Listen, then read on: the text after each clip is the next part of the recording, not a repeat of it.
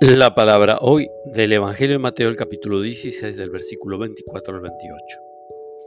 Jesús dijo a sus discípulos, El que quiera seguirme, que renuncie a sí mismo, que cargue con su cruz y me siga. Porque el que quiera salvar su vida la perderá, y el que pierda su vida a causa de mí la encontrará. ¿De qué le servirá al hombre ganar el mundo entero si pierde su vida?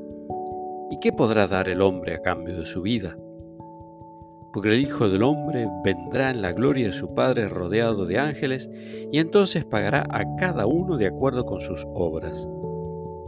Les aseguro que algunos de los que están aquí presentes no morirán antes de ver al Hijo del Hombre cuando venga en su gloria. Palabra del Señor.